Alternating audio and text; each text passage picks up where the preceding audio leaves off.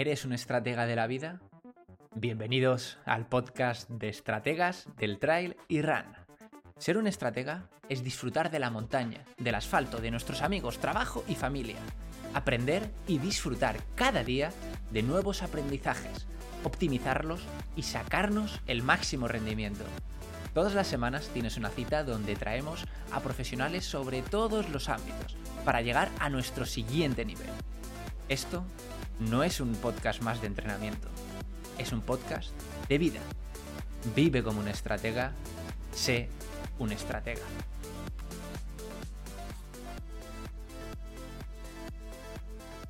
Menuda resaca tras el UTMB, tras ver en persona el Ultra Trail del Mont Blanc en Francia. La verdad es que absolutamente espectacular lo que he estado viviendo durante esta semana en primera persona y la verdad que ha sido increíble.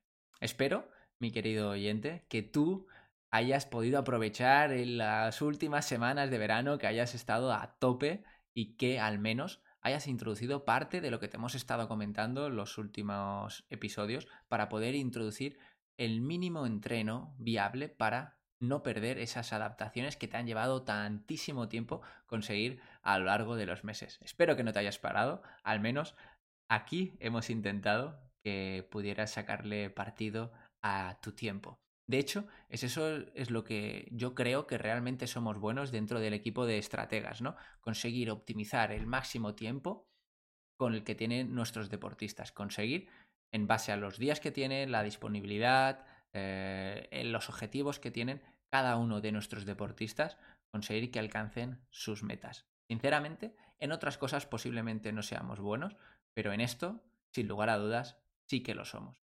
Porque al final llevamos más de 7 años trabajando con más de 500 corredores, con más de 15.000 retos cada uno, en total, ¿no? Y la verdad es que eh, para mí una de las peculiaridades que tenemos a la hora de trabajar con los deportistas conseguir optimizar al máximo su entrenamiento, ya que incluso eh, diferentes corredores, yendo a las mismas competiciones, entrenan de forma diferente, incluso teniendo el mismo nivel. ¿Y por qué? Básicamente para poder que cada uno de esos corredores disfrute más de sus entrenamientos. Y por si no lo sabes, empezamos nuevo año, digamos, eh, nueva etapa, Septiembre es el inicio de grandes objetivos y grandes retos. Como te podrás imaginar, nosotros abrimos plazas ahora, de hecho ahora mismo cuando estés escuchando este podcast, hemos abierto nuevas plazas para integrar a nuevos deportistas. ¿Quieres que podamos conocer tu caso? Si quieres que podamos ver si podemos ayudarte en tu caso en concreto, sería tan sencillo como ir a la descripción de este episodio y contactar directamente por WhatsApp con nosotros contarnos qué es lo que estás haciendo, contarnos qué es lo que has hecho y ver si realmente nosotros podemos ayudarte a conseguir tus objetivos. Sería un placer poder conocerte y ver de qué forma lo has estado haciendo y ver si podemos cuadrarnos eh, tú, yo y nuestro equipo. La verdad es que nos haría un tremendo placer porque de hecho estas últimas semanas cuando estaba en Chamonix, había muchos de vosotros que, no, que me veníais ¿no? y me saludabais y me hacía muchísima ilusión ¿no? de que el podcast os estaba ayudando a conseguir entrenar mejor, a conseguir optimizar mejor vuestro tiempo y sacarle el máximo partido a cada una de vuestras semanas, ¿no? Prevenir lesiones y disfrutar más de vuestros entrenamientos en combinación con vuestro trabajo, con vuestra familia, eh, con vuestro ocio, que esa es nuestra filosofía, como sabrás, dentro del equipo de, estrategas. Y que muchísimas gracias a todas esas personas que ya nos habéis contactado en otras ocasiones, que habéis perdido o habéis invertido, mejor dicho, tiempo de en vuestra carrera, previa a vuestra carrera o durante la carrera, porque de hecho me encontraba gente.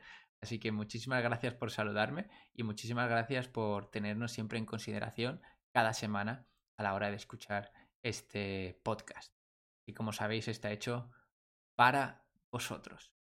Y nos vamos con el tema de hoy, que es eh, UTMB, ¿no? Mis impresiones sinceras sobre lo que he estado pudiendo vivir allí. La verdad que ha sido un auténtico espectáculo. No me lo esperaba así. Mira que a lo largo de los años hemos llevado a muchos corredores a esa prueba.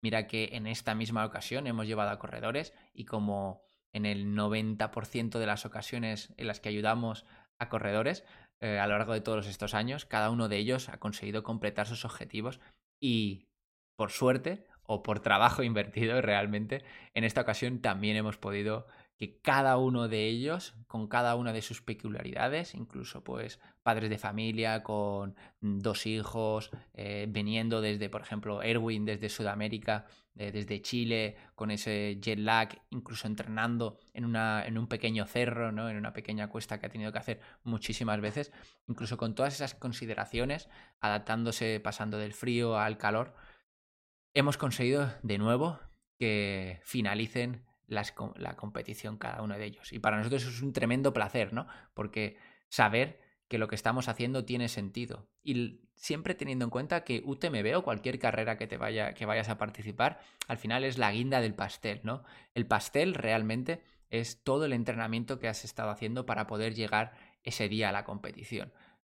La meta, esa medalla, realmente es la guinda, porque todo el trabajo que has estado haciendo anteriormente es lo que realmente cobra sentido siempre teniendo en cuenta que nosotros, eh, probablemente tú que me estés escuchando y yo seguro, mi objetivo no es ganar.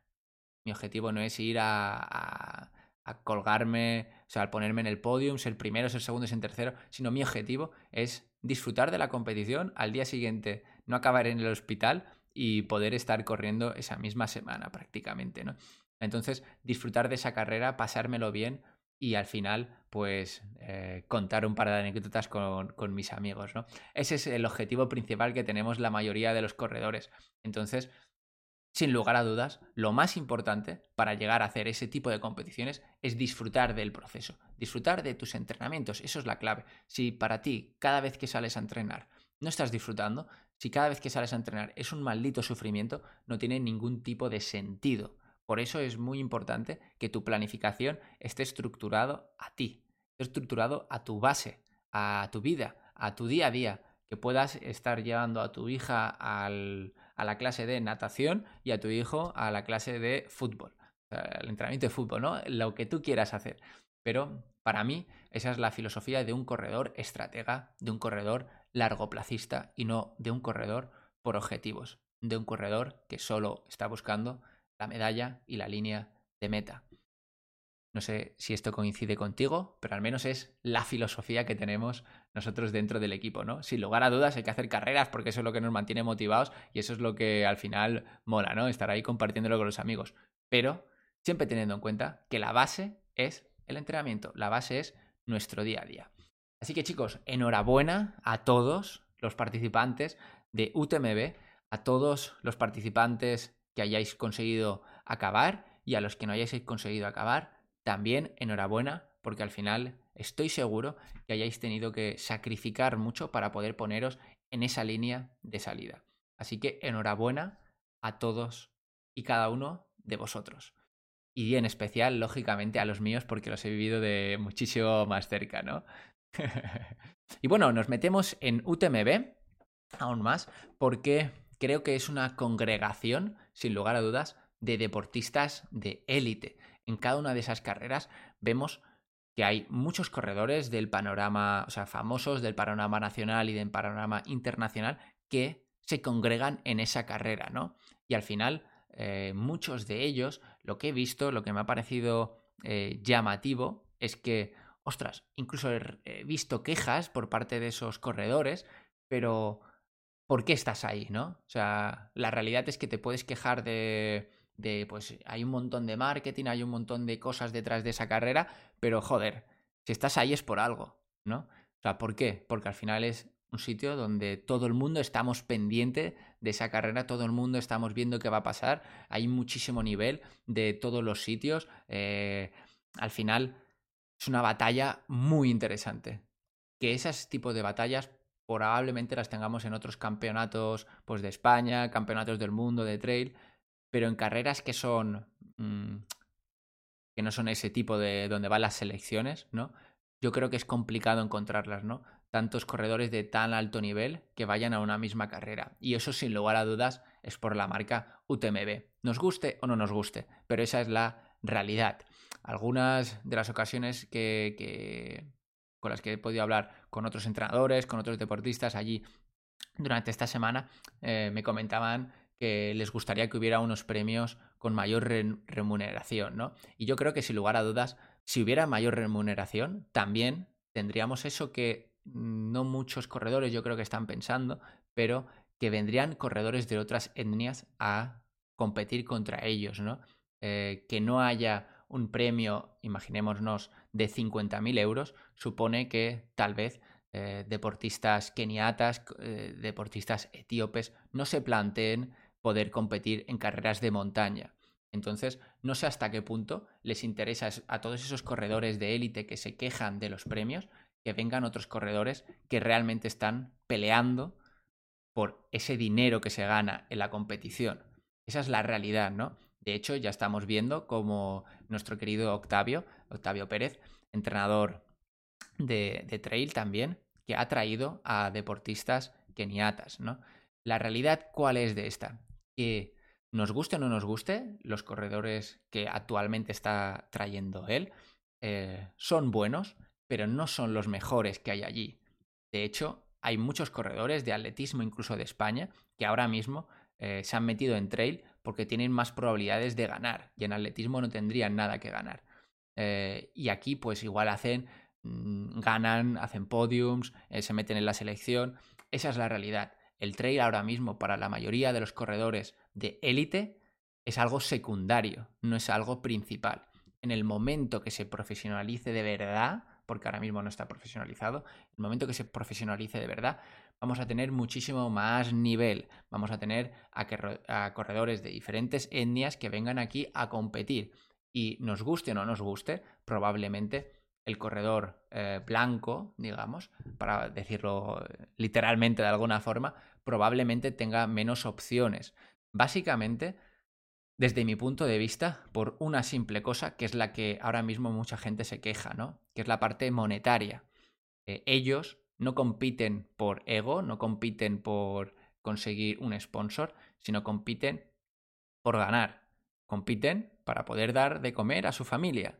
Y eso está muy por encima del sufrimiento que puedas pasar, pasar una carrera, del sufrimiento que puedas pasar entrenando, de todas esas cosas que realmente perturban a la, a la hora de ganar, ¿no? El corredor de, ese, esas, de, alguna de las otras etnias lo que busca es poder dar de comer a su familia. Y muchas veces, incluso a lo largo de la historia en atletismo, hemos visto como corredores que ganan pruebas simplemente han ganado, han conseguido suficiente dinero y se salen de lo que es el panorama de la competición, porque su único objetivo era poder, era poder tener suficiente dinero como para darle de comer a su familia e incluso a, las familias de alrededor. Ese es su único objetivo. En cambio, en Europa, pues estamos buscando otras cosas, ¿no? Entonces yo creo que es un punto a tener en cuenta a la hora de pedir según qué cosas si vamos a pedir que haya mayores premios, que a mí me parece excelente, tengamos en cuenta que el nivel de la competitividad va a aumentar muchísimo. Muchísimo. Para que sepas un simple dato, eh, en una de las pruebas de maratón dan un premio de un millón de euros. Un millón de euros. ¿Crees que no va a haber muchísimo más nivel a la hora de conseguir ese premio? Yo creo que si en UTMB dieran un millón de euros al ganador, otro gallo cantaría. Si diera en lugar de un millón, imagínate, medio millón en cada una de las pruebas, habría muchísimo más nivel, muchísimos más corredores de atletismo se pasarían a la montaña y al final tengamos en cuenta que sí, la especificidad de la prueba es muy importante, la tecnicidad de la prueba es muy importante, saber comer durante la prueba, saber bajar bien es muy importante, la estrategia de la competición es muy importante, pero seamos sinceros, todo eso se puede entrenar y todo eso se puede aprender. Si consiguiéramos a 50 atletas de eh, Kenia, por ejemplo, y los trajéramos a UTMB, que tuviéramos un sponsor, imagínate, pues un banco, un banco Santander, una línea telefónica como Movistar, eh, una petrolera que invirtiera en 50 corredores, ¿creemos que no podrían ganarnos? Yo creo que sí, sinceramente. Lo digo porque eh, probablemente sus intereses a la hora de ganar en las competiciones van a ser diferentes a nuestros intereses. Y eso es en los que hemos visto en diferentes estudios que se han hecho eh, para comparar nosotros como atletas blancos respecto a otros atletas de otras etnias, que el, eh, el punto diferenciador era el económico respecto a otras variables, como se podrían ver, como la capacidad máxima de oxígeno, la tolerancia a, a la fatiga. Se veía que el punto más diferenciador era ese. Lo siento, lo siento, siento interrumpirte el podcast, pero creo que esto te puede interesar. Si eres corredor, quiero compartir contigo los 5 secretos clave que he utilizado con más de 350 corredores a los que he ayudado a través de Internet de forma individual para que consigan sus objetivos. Si este podcast te gusta, imagínate lo que puedes aprender si das un paso más. Aprovechalo puedes descargarlo directamente en la descripción de este episodio. Por otro lado, quiero hablaros de algo que he visto mm, en repetidas ocasiones durante esta semana, que la gente decía que es un gran negocio, ¿no? Y no entiendo, o sea, UTMB es un gran negocio, y no entiendo por qué nos parece mal que UTMB sea un gran negocio. Simplemente por uno de los datos que yo me podría, que yo podía, que yo estaba viendo, ¿no? Durante esta semana, en directo había en la cadena solo española, en la que estaba Depa y otra chica que siento, pero no sé el nombre. Yo conozco a, Depa y le mando un grandísimo abrazo. Eh, teníamos a 7.000 personas en directo. No conozco otra prueba, sinceramente yo, en la que en una prueba de montaña haya 7.000 personas en directo en la mayor parte del tiempo. Me parece una auténtica salvajada la cantidad de dinero que pueden estar invirtiendo UTMB para conseguir esa retransmisión. Me parece una auténtica salvajada, porque no es un día, sino son muchos días, un seguimiento, un seguros. Eh, tuvimos el, el trágico accidente en la prueba de 300 kilómetros de un corredor, el cual no sé lo que le pasó, pero falleció y para poder ir a rescatarlo tuvo que ir un helicóptero. Todo esto son medidas que son muy caras, muy, muy, muy caras. Estoy 100% seguro, sin lugar a dudas, que UTMB genera millones, millones, o sea, ellos ganan millones, pero también es probable que tengan millones de gastos. Yo la verdad no tengo ningún problema de que UTMB gane mucho dinero, no tengo ningún problema que una empresa gane mucho dinero, siempre viendo lo que están aportando al resto de las personas, ¿no? Vemos que en toda la prensa están hablando todos los medios sobre UTMB, sobre el récord de Kilian, sobre las sub 20 horas. Creo que eso acerca muchísimo más a las personas a realizar ejercicio, a estar en contacto con la naturaleza. La verdad, para mí es un gran impulso para que la gente conozca esa otra forma de vivir en la montaña, de disfrutar de ese medio. La verdad, para mí me parece bien. Yo entiendo que la gente tiene que ganar dinero, porque no pueden hacer todas las cosas, no todo el mundo puede eh, hacer las cosas por amor al arte, ¿no? Hay gente que es su trabajo y creo que debe ser recompensado. Ahora, nos puede gustar más o nos puede gustar menos. Ese es mi punto de vista. Y cada punto de vista, pues, es diferente, ¿no? Como hemos visto en otras ocasiones en las que hemos entrevistado a, otros organizadores de carreras, la realidad es que detrás de todo eso hay muchos meses, hay muchos problemas de permisos, seguros, de bajas de sponsor y yo me parece que hay un grandísimo esfuerzo delante y yo estoy muy contento de que UTMB salga adelante y espero y deseo que durante muchos años se pueda seguir viendo porque Sinceramente yo me emocionaba viendo a la gente entrar en meta. Me emocionaba viendo eh, esos hijos corriendo con sus padres en los últimos metros, ¿no? Me emocionaba viendo pues mensajes que yo mandaba a los corredores y que me decían estoy sufriendo un montón y al final conseguían eh, superarse y conseguían eh, em, afrontar los últimos kilómetros a meta. Todo esto creo que es posible gracias a la marca UTMB. ¿Que podría ser posible en otras carreras? Sí, perfectamente. De hecho, a mí me encanta que haya muchas carreras y que muchas carreras puedan estar al nivel organizativo, como yo he visto desde mi experiencia en UTMB. Por otro lado, creo que una de las cosas muy importantes que ahora mismo está haciendo UTMB es esa motivación a la hora de entrenar, esa motivación a la hora de ya no solo ir a esa competición, ya no solo ir a ese UTMB, sino lo que supone tener que estar afrontando otras competiciones para poder ir a UTMB. Esos running stones, ese índice que ellos se han montado, me da exactamente igual mm, qué categoría, si quieres hacer ITRA, si quieres hacer UTMB, o sea, de running stones, pero me parece algo muy importante que si te fijas en otras carreras no se hace. Te obligan haber competido anteriormente en otras carreras para poder presentarte a esta. Nos puede gustar más o nos puede gustar menos, pero creo que sí que es importante que haya ese pequeño filtro.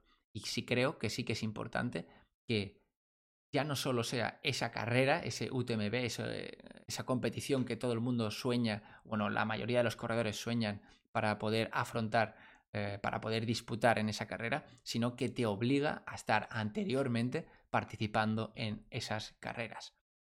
Y aquí entro en otro de los puntos que a mí me sigue sorprendiendo a medida que pasan los años, ¿no? Que es que prácticamente el 50% de los corredores en muchas de las pruebas que tiene UTMB no consiguen finalizar, hacer un DNF, ¿no? Y a mí me sigue sorprendiendo. ¿Por qué? Porque realmente pasan un filtro grande, ¿no? Tienen que haber competido en anteriores pruebas. Pero aquí también me lleva a mí a una de las preguntas que me hago es, ¿muchos de esos corredores no llegarán petados? Muchos de esos corredores no llevarán una planificación estratega como nosotros intentamos enseñaros, como nosotros eh, buscamos hacer con nuestros deportistas, en la que han conseguido reducir suficiente su volumen de entrenamiento para llegar motivados, para llegar con ganas, para llegar con fuerzas. Yo lo que veo es que en muchas de las competiciones de ultradistancia el deportista llega absolutamente quemado, quemado, con muchos kilómetros, con eh, muchas horas de entrenamiento encima, y entonces llega el día de la competición y dicen, hasta luego Lucas. Porque sin lugar a dudas, yo entiendo que un deportista profesional, como puede ser eh, Pau Capey, como puede ser Azahara, como, bueno, diferentes, eh, Jordi Gamito, hay un montón de corredores de élite profesionales que se han retirado de la competición. Yo en su caso, sinceramente, sí que lo entiendo, porque para ellos eh, es una competición más, es muy importante, pero si ellos no hacen un top 3, es un fracaso, ¿no? Entonces dicen, yo para qué voy a estar corriendo 20 horas, 30 horas, 10 eh, horas, 5 horas, dependiendo de la carrera, cuando luego me va a suponer una fatiga muy alta. Yo entiendo que, ellos eh, no finalicen la carrera, ¿no? Pero el deportista amateur, que para ellos, para nosotros, es uno de, nuestros grandes sueños poder participar ahí y tal vez en los próximos años no lo podamos hacer o tal vez no podamos volver a participar nunca, dependiendo de cada uno de los casos, lógicamente, no entiendo por qué el corredor no finaliza.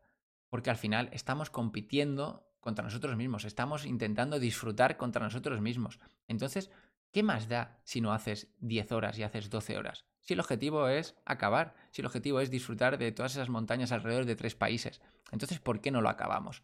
¿Qué más te da descansar una hora más?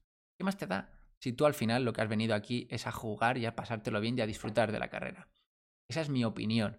Yo creo que muchas de las veces eh, llegan los deportistas muy petados con mm, déficits de fuerza y es lo que hace eh, que no finalicen, ¿no? Y que veamos que un 50% de los corredores no consigan finalizar este tipo de pruebas.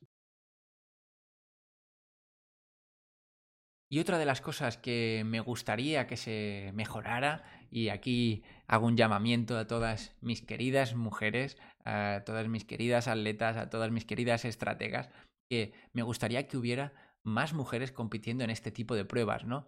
En UTMB he visto un dato, ¿no? Que tan solo participan un 9% de alrededor de 2.500 corredores, ¿no? Un 9% de, de mujeres. Cuando hemos visto en diferentes estudios que la capacidad de resistir en las mujeres es incluso más alta que en los hombres. Entonces, me llama la atención y, me molesta, sinceramente, que no haya más mujeres compitiendo en este tipo de pruebas, porque estoy seguro que podrían hacer un gran papel. Lógicamente, compitiendo entre ellas, ¿no? Pero, ostras, ¿por qué no podemos llegar a otros valores en otras competiciones en las cuales alrededor del 30-40% son mujeres? Jolín, si al final eh, son carreras muy bonitas en las que, pues como he comentado, pasas por tres países. Eh, hay un montón de gente animándote durante las pruebas. Yo creo que es una carrera muy bonita que deberíamos conseguir que eh, vosotras podáis participar mayor, en mayor medida, ¿no? La verdad que eso me gustaría que los próximos años se consiguiera mejorar. Y por último, bueno, me gustaría hablaros, lógicamente, del tremendo carrerón de Kilian Jornet. Aquí soplo porque no lo entiendo, sinceramente, no lo entiendo de qué pasta está hecho este hombre. O sea, no me lo explico. ¿Por qué no me lo explico? Porque vemos que a lo largo de los años él ha tenido un gran rendimiento en diferentes tipos de pruebas, ¿no? Desde kilómetros verticales, desde esquí, desde pruebas de media maratón, de ultramaratón, de 100 kilómetros, de 180 kilómetros. Vemos que el tío consigue eh, machacar en todo tipo de distancias. Pero es que encima en esta última prueba venía con eh, resaca post-COVID, ¿no? Y veíamos durante la carrera, todos los que lo hayáis podido seguir, que incluso en algunos momentos cuando no podía aumentar su ritmo, cuando no podía superar su umbral, se sentía mal, ¿no? Se sentía eh, fatigado con calambres. Entonces, aquí me vuelvo a plantear de qué pasta está hecho este hombre, ¿no? O sea, ¿cómo puede ser? Y ayer hablando con, un amigo, me contó una anécdota que leía en su libro y que yo no había visto. Y dije, ostras, tío, eh, increíble. Una anécdota de, de, uno de sus libros, de Correr o Morir, en el cual quiero compartir con vosotros, en el cual decía, yo al final lo que me planteo es que soy como un robot, que soy como una aplicación móvil. Entonces, yo tengo todas las, las diferentes conexiones utilizándose, ¿no? Pero yo lo que busco es a lo largo de la carrera ir desactivando diferentes funciones dentro de mi propio motor, ¿no? Dentro de mi propio cuerpo. Entonces, imagínate, yo ahora lo que quiero es desactivar en mi cabeza el dolor de las piernas. Yo lo que quiero es desactivar un poco la función del oído. Yo quiero desactivar un poco la función del cansancio a través de los brazos. Quiero desactivar diferentes funciones y las que única y exclusivamente me permitan pues mirar un poco y ya no sentir las cosas de mi cuerpo, ya no sentir esos otros sentidos, ¿no? Única y exclusivamente fijarme en qué es lo que estoy haciendo, que es avanzar de forma constante. Entonces te pones en ese modo robot en el cual estás desafiándote a ti mismo, ¿no? Esa otra, o sea, de nuevo esa parte de mentalidad que vemos que los deportes de ultra resistencia es tan importante. ¿Qué capacidad tienes tú de controlarte a ti mismo? ¿Qué capacidad tienes de tolerar el dolor y el sufrimiento? Y eso, pues creo que también se tienen que entrenar y eso creo que también vosotros podéis entrenar y mejorar. Simplemente quiero que te quedes con este último dato que creo que nos va a poder ayudar a todos nosotros muchísimo más a poder disfrutar de las montañas, de poder disfrutar de nuestros entrenamientos. Y nada más. Una semana más aquí con vosotros todos los miércoles a las 6 de la mañana. Un fortísimo abrazo y hasta la próxima semana.